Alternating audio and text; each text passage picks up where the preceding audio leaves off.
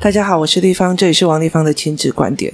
我的亲子观点在各个收听平台都可以听得到。那如果你有什么样的疑问哦，或者是呃有什么要跟我反映的，欢迎到我的粉丝专业跟我私讯，或者是到王丽芳的 Live 社群跟所有的妈妈们一起聊，然后看影片，或者是呃就是问一些连结哦。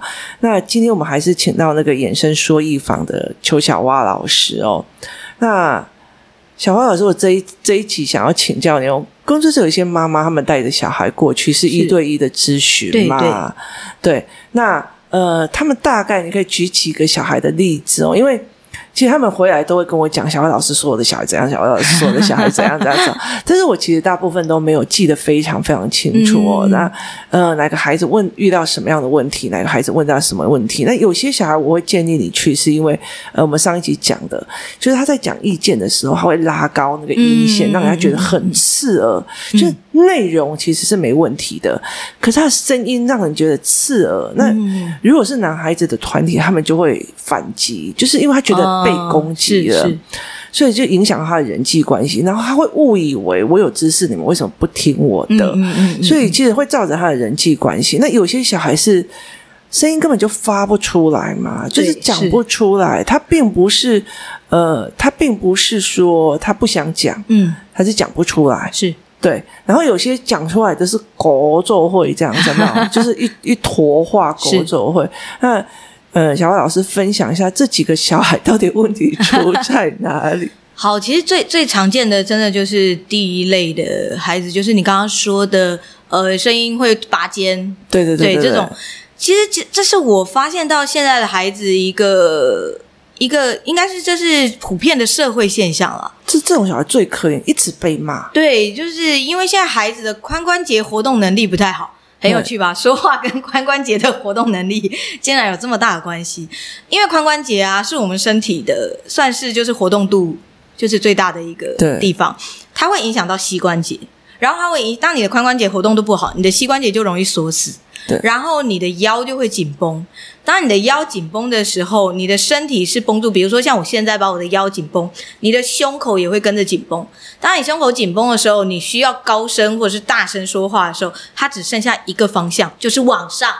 那女生大部分都是高音的，对对对，就是以普遍来说，男生大呃小时候其实男生女生大部分都高音了，对、呃。可是长大了以后，就是尤其国中以后，就很明显就会分开了嘛。然后。女生的声音还是继续很高，那当然后女孩子大部分青春期以后，她又会更紧嘛，尤其三年级以后，现在小孩又早熟，三年级以后孩子他整个就会更紧绷。当他的髋关节活动能力不好，影响到他的身体的灵活度，女孩子有时候又没有男生那么爱运动。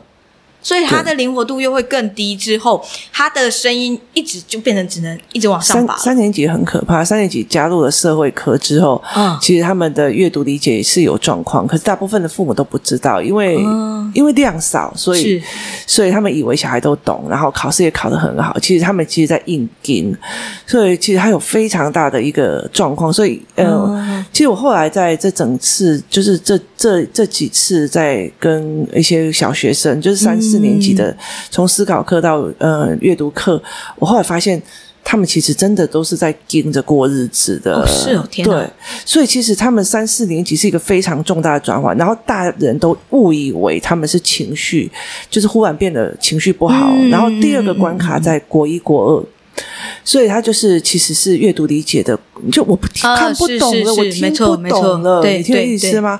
可是他又讲不出来，但是他考试又考得出来。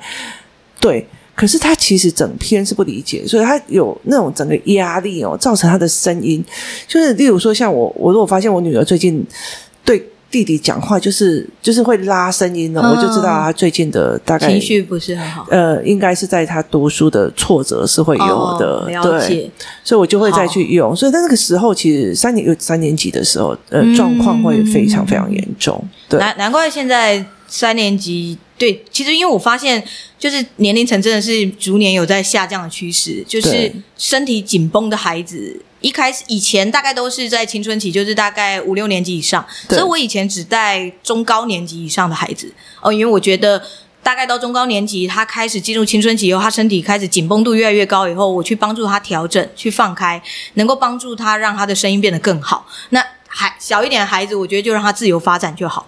可是后来这几年，就是慢慢我就发现说，哎，紧绷的年龄层降低了，然后非常对，然后因为我我刚刚我上次有讲，就是我在广福有带那种就是。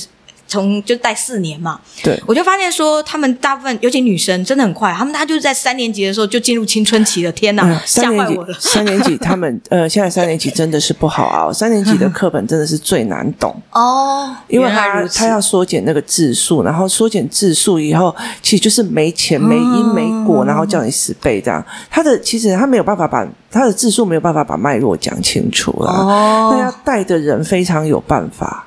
才有办法去做这一块，难怪难怪，我就觉得三年级的孩子变得。我觉得变得浮躁多了，非常浮躁，因为其实他没有办法理解。那、我最近其实就是在帮几个小孩，他三年级的时候状况非常差，忧郁干嘛的嘛。那四年级我重新调他们的那个阅读，他们就整个亮起来，就很开心哦，就完全没有越来越恶化的状况，然后整个人是亮开的，就差很多。难怪他们的身体越来越紧绷，他们的身体很紧绷。对，因为我就发现，真的现在年龄层有越来越低的趋势，对，就是他们越来越紧绷。真的，我就觉得天下小孩现在压力真的这么大吗？而且他们其实很 可怕。我就觉得我小时候还就像你讲说那个髋关节的问题哦，是是。其实他们有一个很大的问题点在于是台湾的妈妈们，尤其是北部啦，嗯，就是他们在上课的状况就是把时间排得很满。嗯，那有些就是每天几乎小孩都有事，然后他们有一个非常大的状况就是提取放弃啊，就是以前呢，我常常这件事情被很多的父母。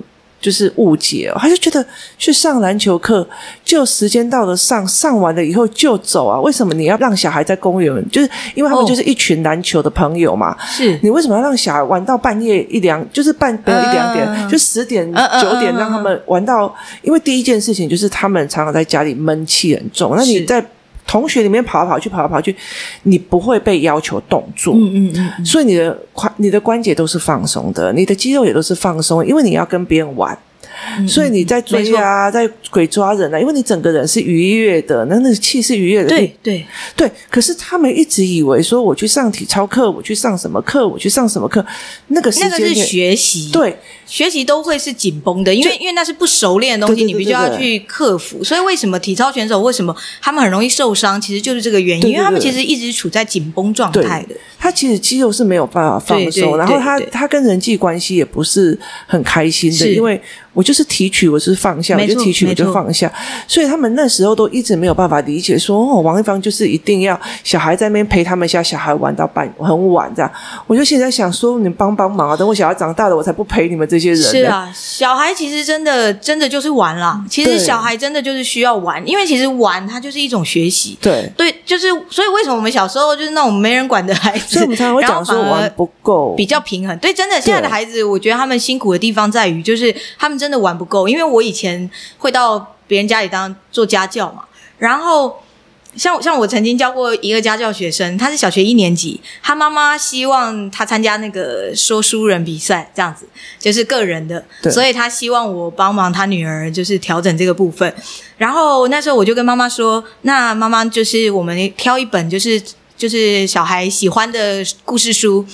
妈妈跟我说，哦，他平常没有时间看故事书，所以老师你就。觉得哪一个适合他，你就让他 讲教。我想，天哪，没有时间看故事书的小孩是怎么回事？而且他们 家长有时候我惊呆了。家家长有时候很有趣的一件事情哦。他们认为哦，我给你看呃三十分钟的玩具，就是有给你玩的时间了。对，然后那个孩子，我我后来跟他聊天，因为就是那个小时就是我跟他的上课时间。我通常都会先花二十分钟跟孩子聊天，我才会才会上课。然后我就会跟他聊一些他的生活，或者被妈妈讲说你都没有在教知识。哦，我通常都会叫妈妈离开，因为因为因为我一定要需要先跟孩子培养感情，不然他们是不会理我的。因为故事这种东西，它需要情感。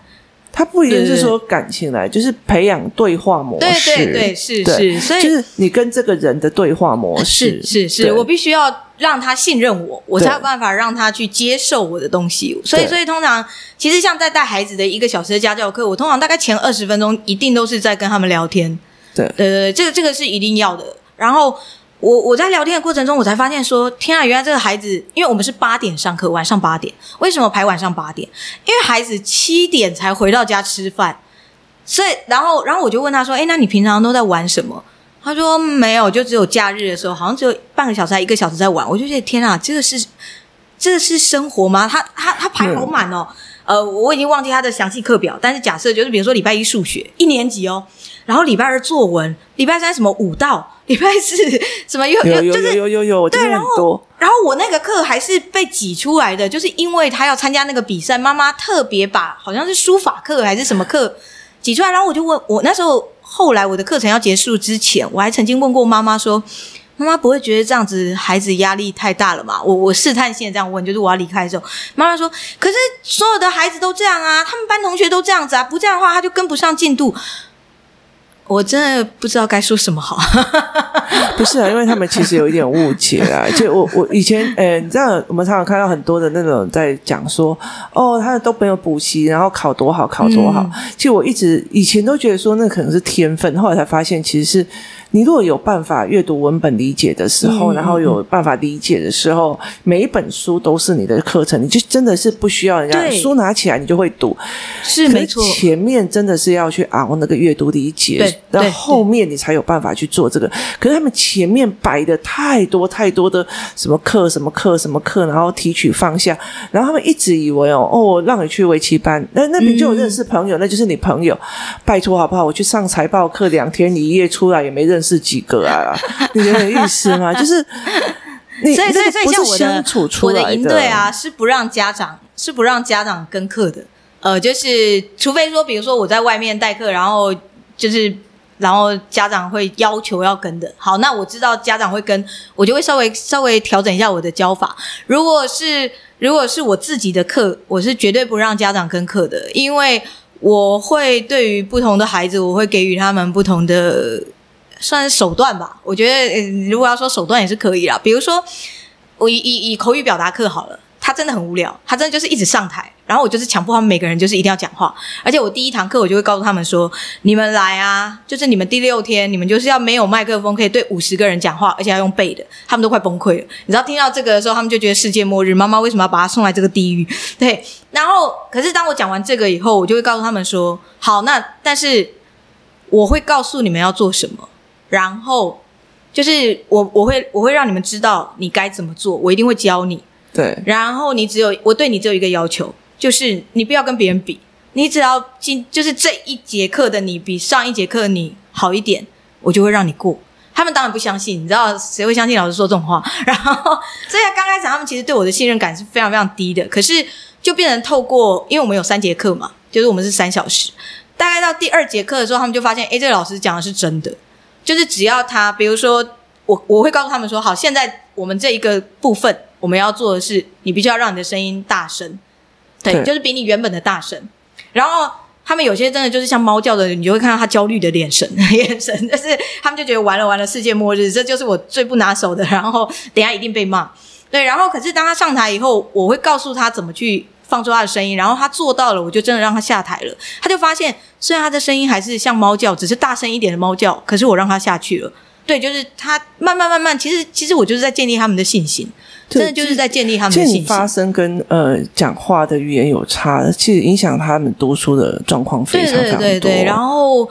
跟我女儿去的还有两个大哥哥、嗯、哦，这两这两个人后来都考的读书读的非常好。对啊，像像我们就是广福的那些说唱班的孩子，他们每一个就是他们的成绩，虽然不敢说是每一个都是非常顶尖，可是绝对都是某个程度以上。因为文本对他们来讲是鲜活化的，是是是，所以他其实会非常的开心。对，就是。刚开始真的会很辛苦啦，其实包括在营队，其实他们每个孩子他们都说他们最讨厌前两天的课程，对，因为我的营队的那个问卷都有你最不喜欢哪个课跟最喜欢哪个课嘛，一定都是最讨厌第一天跟第二天，最少第一天绝对都是被讨厌的。我那时候记得，呃，很多小孩去到你那边回来都是练髋关节嘛，对不对？啊，对对对对对对对对，对，这个这个是真的是现在我发现现在孩子第一个最容易就是容易跑掉的，就是。容易，他们容易全身僵硬。当你全身僵硬的时候，你没办法放松。尤其像我，因为我自己本身就是一个非常容易焦虑、非常容易紧张的孩子。哦、那个，对，有些小小孩来哦，我我有时候真的看得很心疼哎、欸，就是妈妈都会认为觉得这个孩小孩还很 OK 啊，很幸福，很怎么样啊？嗯、我都觉得是哪来的自信哦？嗯、像我女儿，她从小她一直到了国呃国小三四年级，她的肉才慢慢硬哦。要不然以前的时候，她她的呃她的绰号就是“短”，你知道，嗯、就是像那个肉都是软的，是啊是啊，是啊，因为你你整个人是放松的。那我儿子也是，可是我看到很多的小小孩，那个整个肩膀都顶扣扣，你知道吗？我真的吓坏了，我真的吓坏，因为我没有想到孩子这么快就已经像就是大人一样，对，然后他这么紧张，这样子，整个肩膀是紧张，然后硬出来的这样子。然后我那时候其实有时候我就看到这样子的小孩，然后其实很多的妈妈都还会呈现。没有啊，我不觉得他有压力啊，他又没有跟我讲，拜托好不好？你的小孩连讲话都很难的，他还要跟你讲，不就是不想跟你讲？对啊，就是不想跟你讲，因为你是压力来源。对我，我曾经教过一个高中生，对是爸爸要我去帮他，他就觉得他儿子都不讲话，然后都讲不好，就是讲话就是。嗯，讲出来就是就就完全没声音，然后讲个句子也讲不顺，他爸就非常生气，因为他爸爸还蛮会讲话，就是常常去演讲干嘛的，所以他就很生气，叫我去教他儿子。我后来才发现，是因为我我就不先讲过程好了，就是我教两次以后，第二次我出来，爸爸就跟我说：“老师，你要跟我儿子说，那个以后他上课啊，那个上完以后他要练习给我听，等一下我会叫他出来，你就这样跟他说，就是。”他要把他上课的内容通通讲给我听，然后要练习给我看，我要知道他做了什么。我就在想，完了，真的完了，因为这个孩子应该对下一次应该就不会想上课了。其实我跟你讲哈，对对对对，发音是一个问题。我觉得发音是一个，例如说演讲，演讲发音是一个问题。嗯、那可是它不是一。可是它不是一个重要的事情，重要的是在于是你脑袋有没有想要传达的。是，是如果今天你简报做的再漂亮，可是那个东西是一个别人的东西，你拿出来偷讲的，嗯、那不是你很真切的想要传达给别人的，嗯、你不会吸引到任何人。对。可是呃，你如果要去演讲，例如说以以我要去演讲好了，那其实像我还没有做 podcast 之前，我的东西太多了，然后、嗯、幼儿学习障碍什么有的没有，就是你遇到一个小孩，就是一些问题。一些那，所以我每次都要挑我今天想要讲什么，或者是我不会讲重复的，嗯、因为我每过一段时间我就会有新的东西。所以就是你想要传达什么，那个东西其实比你怎么发音、怎么去做 PowerPoint 的，对。所以其实像我更重要教的，当然最大宗的就是没有声音的孩子啦。其实家长会送来，其实很重要，就是因为他们的孩子都没有声音，讲话很小声。其实这这这些孩子，他们可以分两种。可以分两种，嗯，连这重点是在我没有思考，我怎么有想讲的？对对对，对对一部分其实有有一半，他声音很小，或他讲不出来，是因为他真的他会脑筋一片空白，或者他根本不知道自己要讲什么。所以，所以其实像这种孩子，我就是会去引导他，就是怎么样去组织他自己想要讲的东西。对对，好，然后我会让他从最简单的东西去慢慢慢慢去延伸、去发想，让他知道说，其实讲话他其实并不可怕。其实你是可以有一个，就是有一个有有点类似我们从小在学习的时候，就是为什么我们国语课这么多什么换句话说啊，然后什么呃看图说故事啊，心得啊，就是其实他就是把复杂像心得就是把复杂东西变简单嘛。对。然后像看图说故事，就是你要把图像转化成文字嘛，还有转化成语言嘛。对，就是其实它就是不同的各种的连结。像这种孩子，我其实就是教他们连结，他们就会知道怎么去。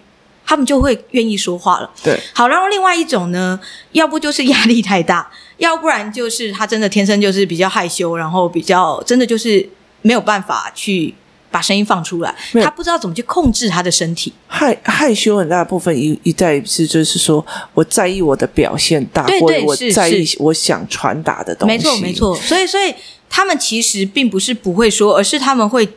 焦虑会紧张，因为我小时候就是这样的孩子，就是因为我是一个完美主义者，思维没有那个 could 啊。像我像我儿子跟我女儿哦，还有妈妈，我跟你说，我就说吞着不要讲出来。啊，我没办法，他就是、嗯、他就是想讲，因为他你脑袋里面一直在转，对，所以他就会想要讲。那讲了以后，你的呃句主句或干嘛没有？所以你的意思是，然后就慢慢协助他的。主句是因为我想听懂，那你的主句要慢慢练习。不是，没错，你这样讲错了哦，你那个不行哦，你这一句话要重新念一次。嗯，呃犹豫犹豫，再念一次，再念一次，那他就没有办法去思维这一块。对对对，所以所以所以像这种孩子的话，其实你只要让他知道怎么让他的声音放出来，对，然后让他知道在面对别人的时候，其实他可以不用担心他忘词。其实像像我的口语表达课。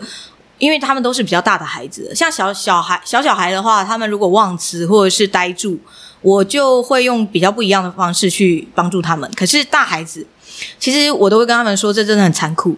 如果你我我都会告诉他们，等一下哦，现在我们要开始进入，就是待会上台，因为他们要开始背了。然后我说，待会你上台以后，你如果忘词了，我不会让你下来哦，你要想办法想出来。你知道他们就很焦虑，因为因为因为对他们来讲。忘词这件事本来就他们最恐惧的，因为我以前也是这样。可是我其实就会告诉他们说，怎么去解决这个问题。像比如说，我说没关系，你忘词的时候，你不要想说怎么办，怎么办，怎么办，就是你不要满脑子只有怎么办，或者是就是就是就是就是很紧张。你你必须要去重新再去想你刚刚上一句讲什么，你就停下来，我们所有人会等你。就是我觉得我觉得很重要是等待这件事，就是你必须给他一个空间，让去其实就是容错了。对啊，对，我觉得其实真的就是容错，就是容许他们犯错。我觉得这很正常啊。我有时候练 podcast 的前面就已经固定主题，然后弄好的，然后讲到一半错题了以后，我就现在想，我刚一刚开始的主题是什么？对对对，你看我们大人其实都很容易会有这样的状况，你你怎么会去？这样子去，就是用一百分的方式去要求一个孩子。那当然，如果说像我自己，是因为我本身就是完美主义的个性，所以我小时候是自我要求很高。对，可是可是，其实我看到很多孩子是是被家长要求出来的。对，其实其实有很多的，我以前非常不喜欢所谓的演讲比赛的很大原因是在于是他在乎的是你的声音跟脸的表现跟动作的表现，他不在意的是内容，因为你是背内容来做、哦、呃知识跟演讲。那那。后来有一次，其实我常常会在想。我以前曾经得过那个即席演讲比赛，嗯、是因为呃，我们老师都是讲说，啊，你有有哪一句，就是一个牌哦，用一句这样。那我就觉得这这一句有什么好好讲的？嗯、我就他就说，我们会每一排找一个人上来，把这一这一句这一段话解释。我就觉得看一看，你懂意思，你就觉得还好嘛。然后我就开始看外面，就我们老师觉得我上课不认真，就把我叫起来了，然后叫我解释，你知道吗？那我就从头到尾把它解释完了以后，就说那下礼拜那个即席演讲比赛你去，就是你的脑子里面有没有在思考？那你讲出来这件事情就对了，因为其实思考其实比你不用去在意。那我就跟他讲说，我根本就不会在那，你知道以前我们班有那种那种演讲很厉害，然后眼睛还要怎样脸。还要怎样？对对对对，我我做不出来。我我我我我我小时候是那种台下很会讲，然后上台就没办法讲的人。对，就是他们在意的是你的那个那种夸张表情跟那些。我就说我那个我讲不出来。然后后来我老师还跟我讲说，即席演讲比赛不用管那个了，反正他就是 题目给你三分钟你就上去。我我觉得我觉得那那那那可能真的你比我。真的真的幸运多了。我我我我小时候参加唯一的参加一次的演讲比赛，是因为我太爱讲话了，然后被老师说，那你就去参加演讲比赛。你知道爱讲话跟参加演讲比赛，这真的是两回事，两回事。而且我那一次要求的不一样，又是极其抽题的。对对，然后我那一天真的，我真的不知道我到底那一天为什么签运这么不好。我就是抽到了一个很难题目，我其实已经忘记那个题目，因为那对我来讲是一个非常大的创伤，所以我其实已经不太记得细节了。所以所以，然后然后。就是那个题目，我看到的时候，我真的傻眼，因为我完全不知道怎么讲，我根本不理解它到底是什么。就那个题目，它其实真的很难。其他人可能抽到就是什么，哎，我的家庭或我最喜欢的东西啊之类的，就是类似这种比较好理解的生活化的叙事文。我记得我抽到的是一个议论文的。哦，我喜欢议论文。对，可是，在那就是那那时候当下，我真的不知道到底要怎么去去讲这个东西，然后。我那天站在台上，然后我就一句话都讲不出来。后来，后来我就得了上台恐惧症。我我为什么大学毕业以后我去学相声？我那时候跟老师说，是因为我想要，我想要去改善我自己，上台就会害怕这件事情。我想要去克服我的恐惧，因为我其实，在台下很能讲，可是我只要上台，我一句话都讲不出来。我大我大三的时候，我当戏学会会长的时候，那个时候，那个时候我。我一我一当我一当选，我们主任就告诉我说：“你我们要在新生训练的时候致辞。”我那时候是真的很想跟他说：“我可以不要当了吗？” 对，然后然后呢，然后我我在家里练到就是做梦都会说梦话，都会讲那段文，然后我还我还到教室去练习了很多遍。我那一天是撑在讲台上讲完的，因为我的腿就是我的两只脚，它是整个是完全站不住的。我是包，就是我必须要用手把我自己撑住，我才能站直，因为我已经就是紧张到腿软了。哎，我妈妈觉得我最特别的一件事情，我从小到大。嗯嗯，我都不会有这种，就是麦克风拿起来就会讲。那嗯，其实后我一我妈妈觉得就是我脸皮厚，可事实上不是，事实上是是因为你我脑袋转的非常非常快。对，我平常脑袋转很快，可是当我上台的时候，因为我我我觉得。我我后来我后来长大以后去回想这些事情，我发现是因为我自己的自我要求非常高，所以我后来当我开始在教课的时候，我在我发现有这样子跟我类似的孩子的时候，就是我们都是属于完美主义者，就是对自己的要求高到一个比家长还要高的时候，没有没有没有这种有时候那那那种真的是那那那种那是一种压力，我们会给我们自己压力。我我以前考试都是考满分的，有我记得我第一次没有考满分那一次，我满脑子只有想着为什么这一题你写错了。你知道我我就是我不停的在指责我自己，你怎么可以把这么简单的题目写错？嗯，就是所以所以我给我自己的压力非常非常大。我不知道，我我我后来发现真的有这种完美型的孩子，就是我我现在在教教学的时候，我发现就是的确还是有一些真的跟我像我一样，就是这么偏执。怎么我不知道是不是因为我是处女座 A 型的原因？嗯、好，不是啊，是因为在你们的人生里面很小的时候就有容对跟呃就有对错之分。嗯，就是、好，也许吧。对，嗯、就是呃，在你所有的行为都会被归类，这是对的，这是错的，这是对的，这是错的。嗯，所以其实呃，就会有这样子的状况。嗯嗯对对啊，很多老师的小孩都会这样。哎，对对对，是我爸妈都是老师，没有错。因为呃，你们会误以为这世界上就是只有错跟对两边。对，没错没错。所以你只能站在对的那一边，那个其实是压力比较多了。对对对，所以我从小是一个压力非常非常大的孩子。那像好像像我们我们家其实就是因为我爸三教九流都有教嘛，嗯、所以其实你会发现世界上有很多的灰色地带，然后各种不同的面向，那我就不会有这样子的心情跟感觉。嗯嗯嗯、就是对我来讲，这世界上不是对跟错两边。嗯嗯嗯、那我从小到大的行为，我也不会被人家论。这个是对，是这个是错，这个是怎么样？但我真的觉得个性还是有差，因为像我，我因为因为我我另外一个讲师，他们他也是，他跟她老公也都是都是老师这样子。然后她的大女儿就跟我很像，因为她的大女儿个性跟我非常非常类似，所以他他也是一个比较对自己的要求是比较高的孩子，所以她对于就是她就很能适应她爸妈的生活。可是她的儿子就是一个比较就是。比较乐天的一个孩子，所以那是放烂哈？什么？那是放任？哦，没有没有没有没有没有没有，我觉得真的是个性。我我我觉得对，就是家长的，因为外在的环境，他的确也会影响，真的很大。可是孩子天生的个性，我我我一直都我觉得天生的个性，他也是会有影响的。我一直我一直我其实呃，例如在工呃，我们工作室里面的小孩都一直以为我儿子就是很乐天的，可是事实上不是，因为男生其实很爱面子，是是。那爸爸妈妈都很优秀，姐姐也很优秀的时候，他们就会开始就是耍天真哦。对对对对，没错。可是事实上他那个不是哦，就是有些男生哦，有时候他们其实会用一些东西来去掩盖他自己的东西，那不代表他们并不。后来我后来发现，我儿子其实没有。大家想象中这样子的，他其实呃很脆弱，就是他其实在掩盖这些事情。是啊，是啊，的确，这个这个这个当然当然，它是它是更深层的东西。但是我的意思是说，其实就是同样的一个家庭，在不同的个性下，其实他自己本身他也会，就像就像我，其实我我我后来长大以后，其实这些东西真的都是长大以后才发现的。就是我小的时候，我觉得对于我爸妈。应该说，我觉得这个社会给予我的这些东西，我一直都觉得它是理所当然的。对我来说，我自己都会觉得它是理所当然的。嗯，因为因为我我觉得它就是应该要这样。对对我来讲，对就是对，错就是错。我的确真的是一个非常没有灰色地带的人。我对我自己的要求会非常非常的。严苛啦，我我现在真的已经就是我一直不停的有在改改改善这一块，现在也没有一定要改啊。嗯嗯我但是我觉得其实呃，应该说我让我自己放松一点，我不要让他这么这么紧绷。对，我觉得很多的孩子长大以后，他其实一直在做这一块的弥补，那很辛苦了。是没错。我曾经遇过一个，呃，在就是我在吃东西，然后有个人跑过来跟我说：“小姐，我可以跟你聊天嘛？”嗯、那你就以为你在 k 笑，我的天啊！我，然后他就开始跟你聊，然后讲话都还是会抖哦。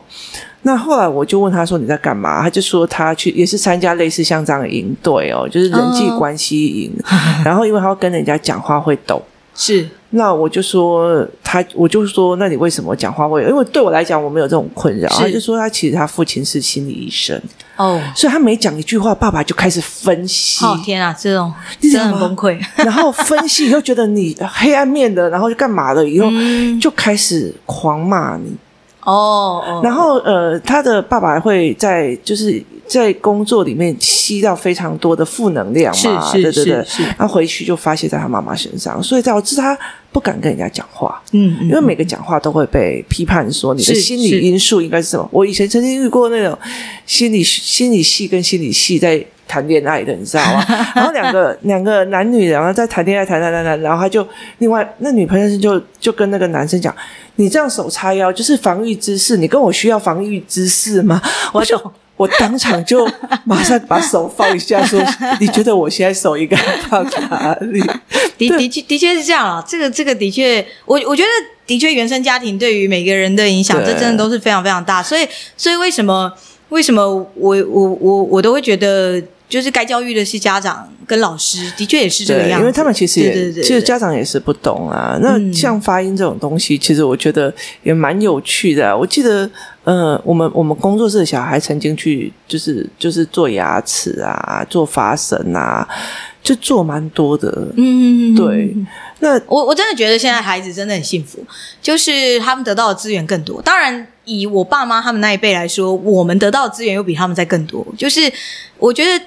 呃，这个东西本来就是一体的两面，就是当你越来越幸福了以后，你自然而然你就会，你的身体机能当然就会变得比较没那么好。为什么？因为太幸福了，就是你什么都，比如说沙发会帮你把你的身体支撑起来，对对对对对，然后你不用走路，你只要坐车就好了。对，就是所有的事情其实它都是有正反两面的。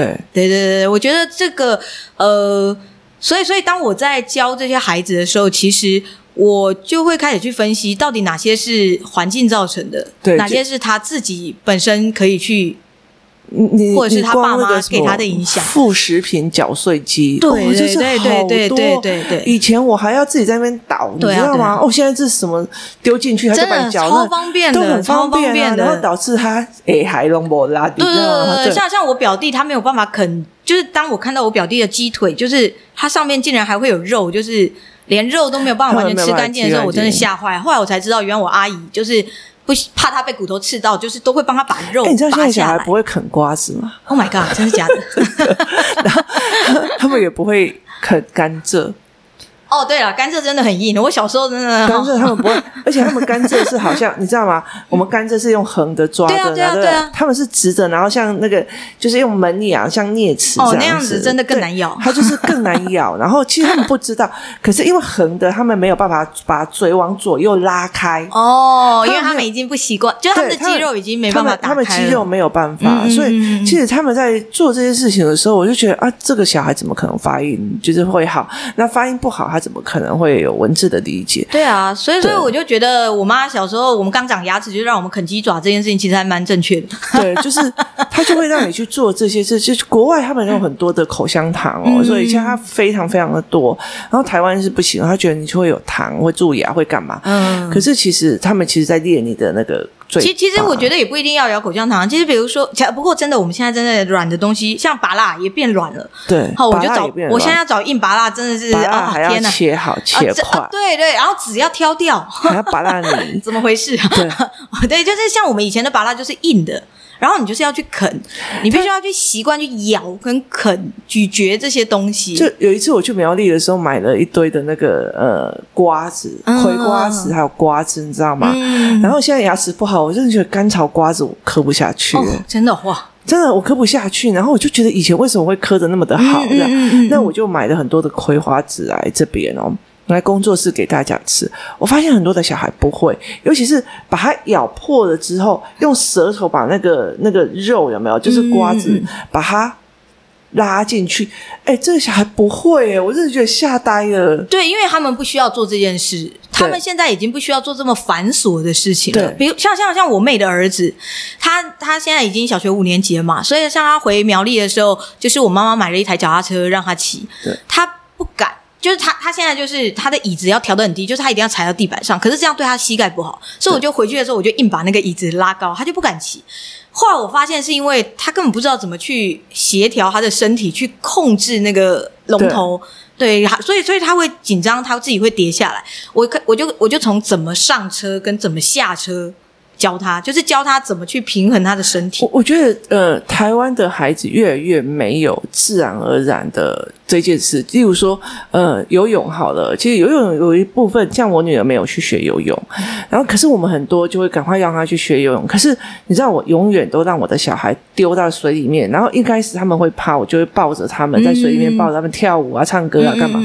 然后他们开心了以后，就是他们穿着泳衣，他不怕水这件事情是所有一件事。你有。有些小孩游泳，但是他会怕水哦。嗯、他呃一紧张的时候，他就不会游了。他其实会更夸张，嗯、所以他没有自然而然在习惯水域，然后习惯去玩这样子。对，他没有这一件事情哦，因为他一刚开始进去就是学游泳，然后。呃，脚踏车也一样，你知道还有脚踏车学脚踏车的课程吗？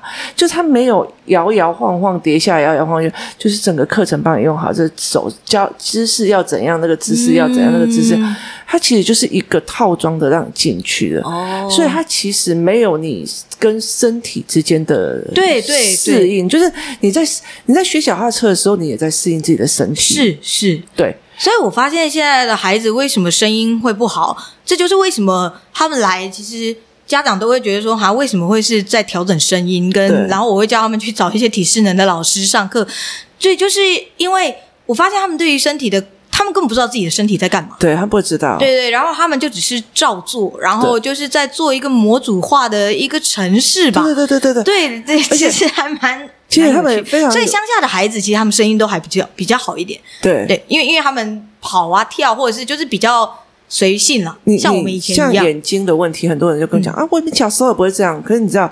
以前的眼睛哦，你为当兵没看到塞饼哦，然后那个当兵的人造鬼啊，就是你的眼睛是有这种所谓的距离感的。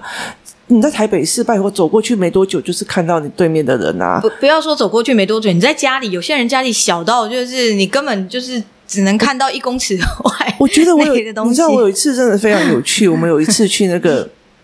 台北有一家非常有名的那个火锅餐厅哦，嗯、然后那个火锅餐厅是它传统的有名的，所以它的装潢不会很好。然后，那、嗯、我就在二楼，因为它的人客满到二楼，你知道吗？我在二楼可以看到他窗户旁边隔壁人家在看电视的所有内容，你知道多近啊？然后，而且他们就是电视又买的很大，你知道，就是其实就是就是非常近，你一边一边吃火锅，然后一边看。隔壁邻居的电视，所以你的眼睛怎么会有往？就是你的肌眼睛的肌肉怎么有往前往后往前往后这样子伸缩？没错，没有，没错，对，它没有，所以这其实很难。那其实，例如说，呃，我们带小孩子去那个河滨公园骑脚踏车，那你就你一家人嘛，你看前面，他其实只在你爸爸屁股的后面，因为他跟着爸爸后面。所以后来我其实就是有时候围棋课下课以后，我会叫他们拉一群人去。为什么？因为车队长。嗯，然后有人跑掉，你就一直跟着，眼睛就会追焦跟着他。是，那你必须要去拉那个东西，然后你必须要大声吼“猫猫猫回来啦”，哎，对，你就是必须要去吼这个啊，你听我意思吗？就是你必须要把气发掉，然后把声音发出去。没错，没错。对，然后他们就会觉得哦。哦，还还要陪他们去哦，好麻烦。对啊，像我们小时候也都是在外面随便大吼、大吼大叫啊。然后我对有时候我就会觉得，其实乡下孩子的幸福点是在这里，就是你现在还必须，我们比较不会被压抑。对，你去，你现在必须要还变变成这样子去跟他讲这样子。然后有有一件事情是非常非常可怕的一件事情，就是他们他们觉得现在很多的妈妈又认为说啊，不要去跟。跟那些人在一起，不要跟那些人在一起，因为他自己那个人际关系、社交又不行，然后不舒服也不敢讲出来，然后导致他就觉得，啊，那我们就一家子锁在一起就好了。其实你就完全疏忽了那个练习的时间。对，的的确是我发现现在的孩子，他们不敢说全部啦，对。可是其实很多他们就会变得比较被动。像像我，我之前在教快板的时候，有一次教到八仙过海嘛，然后我就跟那些孩子说，那既然诶刚好我们班八个人，然后我说那你们就一个人找一个仙，就是一仙的故事，比如说铁拐李啊什么，对，一人找一仙的故事，然后你们如果要在 Google 找也可以，我不介意，但是你们要把它变成你们自己的话来说。可是。其实只有一个孩子真的把它变成他自己的东西讲，其他孩子真的就照念。最可怕的就是，我觉得照念这件事情还不是最可怕的，最可怕的是念还念不好。对，因为他根本就没有先看过，或者是他根本就不知道他爸爸帮他印了什么。然后那个字，因为以前古代的人的他们的那个名字跟他，他不是还有什么字啊，什么号，那个字又很难。他根本就不会念，所以他根本连那个字都在讲什么他都不知道，然后他也不知道那句子是什么意思。就是呃，妈妈没有去消化。妈妈呃，因为妈妈爸爸爸妈妈没有陪小孩念过书，没错。所以其实你一直一直以为他字都会念哦，可是你没有办法，就有时候犹豫不决。他其实犹豫不决，而不是犹豫不决，他就是一个词。对对对，他其实很你你要练到很长了以后，你才会知道，那就是很快的犹豫不决，嗯、那就是一个概念。可是他们没有办法，所以。其实，呃，其实你去安亲班啊，或者是补习班，他没有办法协助你那块，就是你只有自己跟文本的对话，是他其实是要被熬上来的。嗯，可是大部分的妈妈，呃，或者是大家人就不太会知道这一件事情哦。嗯，对，所以，所以其实像我们的课啊，这也是我比较不喜欢教小孩子的原因，因为我会发现家长对我们的期待会太太大，他们会觉得，不是太大，是太。太不符合常理，可以这么说，因为就是其实其实孩子他们需要的是家长的陪伴，这件事情是真的，因为，因为都是在打基础。嗯，你除了打基础以外，最重要的就是，就像我我我觉得，就是小孩子他就是在模仿爸妈说话。对，当当你在模仿爸妈说话，跟模仿爸妈的行为的那个状态下，如果就是，所以所以当你该怎么说，就是。当你在家里的环境不是那样，就像就像我们为什么英文都说不好，因为我们没有那个环境嘛。我们在学校学完了，我们回到家还是讲还是讲我们的习惯的语言啊，我们没有在讲英文。可是当你把一个人丢到国外一个月，他英文不要一个月，其实一个礼拜他英文就其实瞬间能力就提升十倍这样子。对对，就是所以家长来的时候，他们都会就觉得说，好像是把孩子送来我这里，然后他们的孩子就会突然变得很会讲话，然后很厉害。这个真的是会让我比较。压力比较大，所以我通常都会先跟他们去讨论，就是这个原因。因为我会希望让他们理解，其实这个东西它是一个长期性的培养。我跟你讲，家长有了这种心态，虽然我们呃当老师的，或者是当我们在做的时候，我们在讲说哦，这样你怎么可以有这种心态？可是其实站在家长立场，你要想想看哦，如果这个孩子、这个小孩、这个老师，其实呃可有办法帮他哦，嗯，然后帮他协助一些有的没有的哦，可是你。他也有办法改变这个孩子哦。那你有没有想过一件事情？就是如果这个孩子可以这样子，然后这个老师也可以改变他，改变出来的是不是你要的？你了解的意思吗？啊，改变完的是不是你要的？嗯嗯嗯嗯，你了解意思吗？我知道，我知道。对，嗯，这个孩子是怎么被人家带走了思维？你自己不知道哎，我觉得是一件非常可怕的一件事情哎。没错，没错，对，没错。所以。哦，对，然后我们讲到最后，就是小老师，呃，他们去有时候你只有一堂课就教他们吧，对对对对对，对，就是个人咨询的时候，整个一堂课就教妈妈怎么协助孩子练发声，这样子，没错，就是所以，呃，那时候我就问他们说，你们到底是几堂课？他就说一堂课就解决。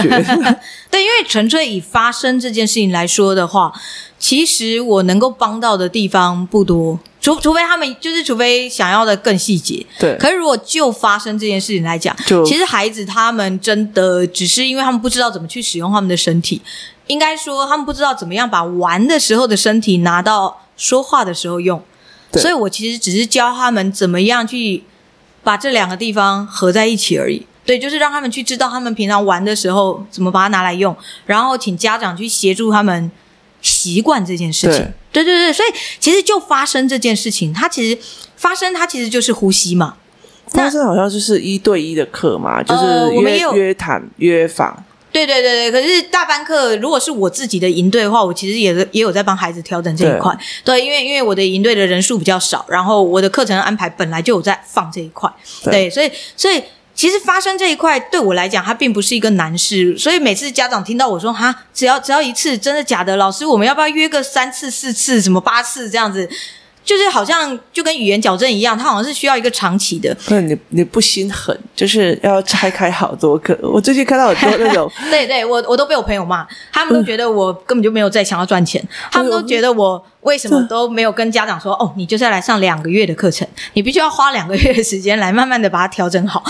对，我有时候看国外的课程哦，然后我看完了以后，然后就发现那个 FB 里面的那种广告，你知道吗？嗯、然后也是同样的课程，然后才发现他把人家的一他买了一套课程，可能就是台币三千六吧，嗯、然后他把它拆成五个章节，然后再把它细致个六个章节，然后一堂课还就是一一个串也是把它收个三千六，但他收五次。哦，嗯，我就觉得呃，不知道哎。哦，大大人我就会这样收了，因为大人要改变习惯真的比较难，比较难啊。小孩子为什么只有一次？是因为我觉得小孩，我每次都跟我学生说，就是那些大人的学生说，十四岁以前，你的小孩声音不好都是你的责任。对，呃，因为因为他的声音不好，一定是因为他要不就是压力过大，要不然就是他的你没有去注意他的是，就是好好的去帮助他发声，对，就是去调整他的这些，就是去协助他做这些事情。对，对，所以。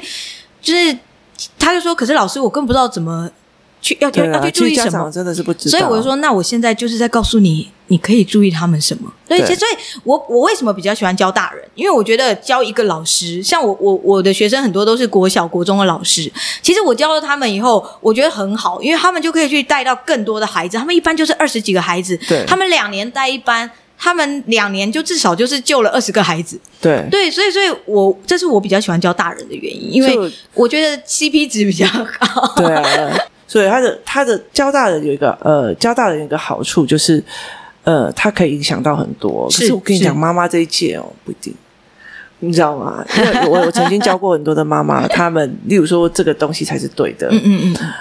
呃，他们对自己的孩子会这样子做，可是他们转身去教别人的孩子，就是用错的那一套。真的假的？我跟你讲，妈妈们哦，那个小孩的竞争就等于他的竞争。哇塞，这也太黑暗森林了吧！真的，我跟你讲，那之前有一个日本，还有在韩国都有非常非常多这样子的，嗯、就是电视剧。哦，对对，因为他们竞争压力更大。对，它其实，在妈妈群体里面，其实是蛮黑暗的。哇，天哪！对，所以敢出来经营亲子关系的哦，都要有一直被重伤的心情。像像主要，因为我的客群。就是我的大人的学生群主要是老师为主，因为老师对于声音的用量会更大嘛。对，所以，所以我其实我也很喜欢教老师，因为我觉得教一个老师真的就是救一群学生这样子。对，所以，所以，所以我我其实一直以来我都有一个希望，就是我希望有，就是呃，因为我自己有一个故事剧团嘛。对。然后我最大的希望就是希望这些，就是以后在每个乡镇都可以有一个我的故事剧团，但是。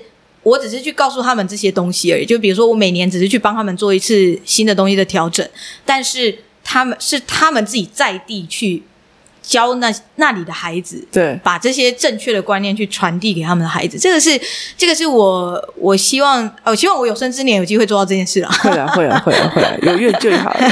其实谢谢小蛙老师哦，那如果你们呃就是有需要的话，那你就自己呃自己。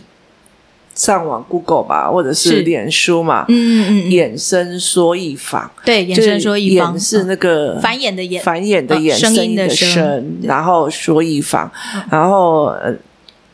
你要一定要叫邱小蛙老师吗？还是 如果找小蛙老师，其实是可以找得到我的。对，呃，就是目前小蛙老师前三页大概有三分之二以上都是我哈。对，然后不然的话，呃，像我我是我叫邱竹君，对，建筑的竹没有底下那个木，君子的君，对，用我的名字搜寻也是可以找到我的。对，嗯。好，那如果你们有需要，就去请教老师哦。啊，今天谢谢老师来我们的节目哦，那让很多的家长可以去理解这一块哦，因为大部分都一直以为我要上才艺啊、上课文啊、看干嘛。其实你最终、最终、最终的呼吸跟发声没有做好的时候，你真的文本是理解不来的哦。那不是你的小孩笨哦，他真的是理解的问题哦。是对，好，谢谢老师，嗯，谢谢，谢谢，拜拜。好，我们明天见，拜拜。